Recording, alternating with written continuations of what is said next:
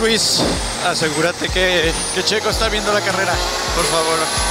Friday then. It's Saturday, Sunday. What? It's Friday then. Saturday, Sunday. What? The World Championship record is equalled. Lewis Hamilton wins the Turkish Grand Prix and is a seven time champion of the world. Hola, ¿qué tal amigos? ¿Cómo están? Espero que hayan tenido un excelente fin de semana y que esta semana sea muy buena para ustedes. Mi nombre es Jimena Rojas y el día de hoy les traigo un episodio más aquí en A Toda Velocidad Podcast. Recuerden que me pueden encontrar en todas mis redes sociales como Jimena S. Rojas y el podcast lo pueden encontrar como F1 a toda velocidad en todas las redes sociales. El día de hoy les voy a hablar de un tema que ha dado mucho de qué hablar tanto positiva como negativamente y es un formato nuevo que quiere incluir la Fórmula 1, más bien que va a incluir la Fórmula 1 para esta temporada 2021. Y se trata nada más y nada menos que de las Sprint Qualifies. La Fórmula 1 con el propósito de innovar, atraer más público y hacer más atractivo el deporte para más gente y para más partes del mundo, han decidido añadir esto para ver qué tal funciona, cómo es tanto con los pilotos, las escuderías y si logra el propósito que les acabo de decir, que es atraer más público. Sin embargo, también aquí hay un tema económico de promedio, pero no nos vamos a meter a ese tema. Y bueno, ustedes se preguntarán cuáles son los nuevos retos a los que se enfrenta la Fórmula 1 con este formato. Y es muy sencillo y se los voy a explicar. Normalmente el proceso de cada gran premio implica tres días, viernes, sábado y domingo. El viernes se lleva a cabo la práctica 1 y práctica 2, el sábado la práctica 3 y la clasificación y finalmente el domingo es la carrera.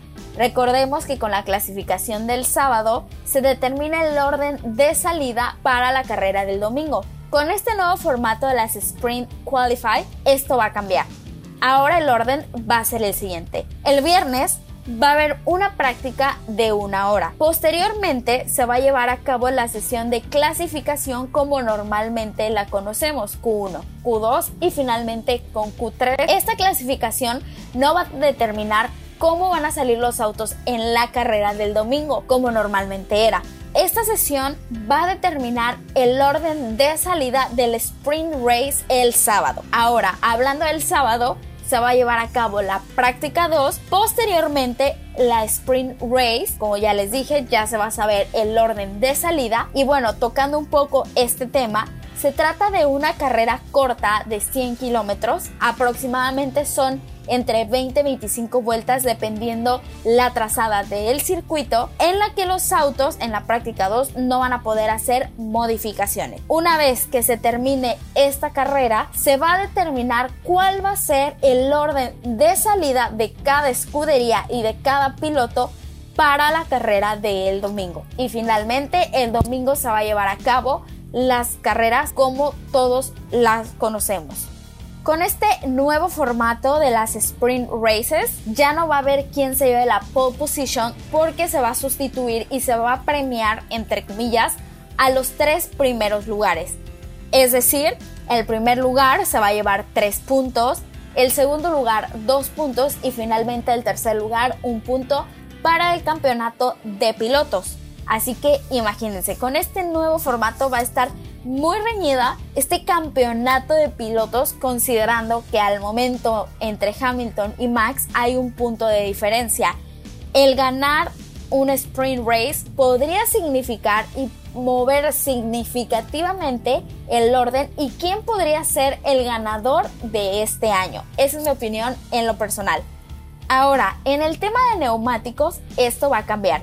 Recordemos que ya no va a existir la regla que los neumáticos con la que hiciste tu vuelta rápida en Q2 son los que tienes que utilizar en Q3, ahora va a ser de la siguiente manera. Los viernes para la práctica 1 se van a dar dos sets de neumáticos a elegir, es decir, pueden ser blandos, medios o duros. Cada piloto y cada escudería lo determinará. Para la clasificación del viernes se tendrán disponibles 5 sets de neumáticos blandos. Para la práctica 2 del sábado va a ser un set extra a elegir. Para la carrera sprint van a ser dos sets a elegir Y finalmente, para el domingo del Gran Premio, van a ser dos sets disponibles de los 12 que se pueden utilizar durante el fin de semana.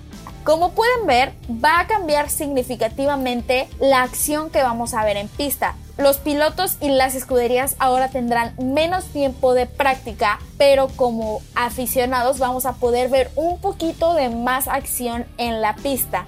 Sin embargo, tiene sus pros y sus contras.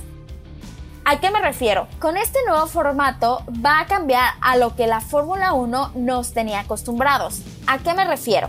Antes estaba la persona o el piloto que había dominado la práctica o las prácticas, quien se había quedado con la clasificación, es decir, la pole position, y finalmente la victoria, dependiendo también vuelta rápida y pues más cosas que puntuaba la Fórmula 1. Ahora se va a ver quién dominó las prácticas, la 1 y 2, quién se quedó con la sesión de clasificación, quién ganó el sprint race, quién se llevó el gran premio y quién va a tener la vuelta rápida. Pero se deja de lado al piloto que logró la pole position porque aquí se elimina. Estos son los cambios significativos que va a tener la Fórmula 1. Como les digo, esto solamente es prueba y error. Se está haciendo con el propósito de innovar y atraer más público. Así que si eres nuevo en el mundo de la Fórmula 1, probablemente te cuesta un poco más de trabajo entender qué es lo que está pasando o cómo se va a clasificar ahora o en qué orden van a salir pero solamente la Fórmula 1 va a llevar a cabo esto en tres sesiones o en tres grandes premios, porque como lo digo es una prueba que los dos circuitos que hasta el momento ya se tienen, entre comillas, es Silverstone y Monza, que son los que más se prestan a que rebasen los pilotos, a que puedan tener esta acción en pista y el otro circuito está pendiente de confirmar. Bueno, igual que los demás. O sea, estos solamente son como algunas ideas que tiene la Fórmula 1. Este tema es muy sencillo. Obviamente va a haber público al que se le hace buena idea, al que se le hace novedoso y a los que no están de acuerdo. Pero ya lo veremos conforme vayan pasando y conforme se den estas fechas. Sí pienso yo que vaya a haber más acción en pista.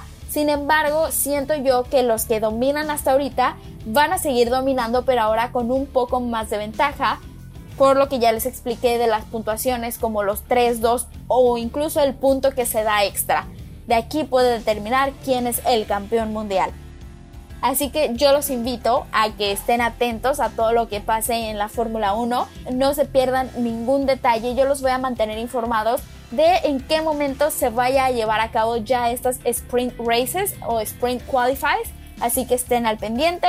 Recuerden seguirme en mis redes sociales, estoy como Jimena S. Rojas y las redes sociales del podcast es F1 a toda velocidad en todas las redes sociales. Así que manténganse al pendiente, vayan a seguirme, suscríbanse en su plataforma favorita para que ya no se pierdan de ningún episodio de este podcast. Nos escuchamos en la siguiente. A toda velocidad, podcast.